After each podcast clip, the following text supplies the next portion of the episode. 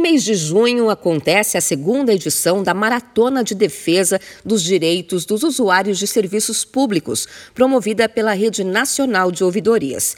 Segundo o ouvidor geral da União, Valmir Dias, durante todo o mês, as ouvidorias públicas interessadas em participar da iniciativa vão utilizar as redes sociais para informar sobre as atividades e cartas de serviços prestados pelos órgãos para que o cidadão possa apresentar sua demanda individual. Tem por objetivo difundir junto à sociedade os meios que cada um dispõe para apresentar suas manifestações ao Estado, tais como sugestões, elogios, denúncias, reclamações. Para isso, é fundamental o engajamento do máximo de unidades de ouvidorias, por meio de suas redes sociais, para informarem sobre as atividades e serviços de seus órgãos, contribuindo assim para que a cada dia mais cidadãos possam apresentar suas demandas individuais e contribuírem, assim, para a construção de soluções para toda a coletividade. A Maratona para a Defesa dos Direitos dos Usuários é uma homenagem aos cinco anos da Lei de Proteção e Defesa do Usuário do Serviço Público,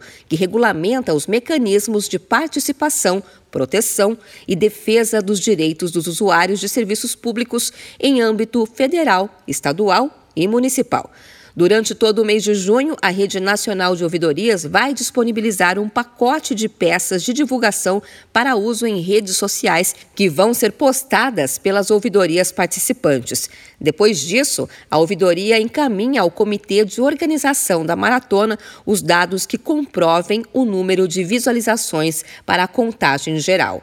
As três ouvidorias que conseguirem os maiores números de visualizações vão ganhar troféus de engajamento cidadão.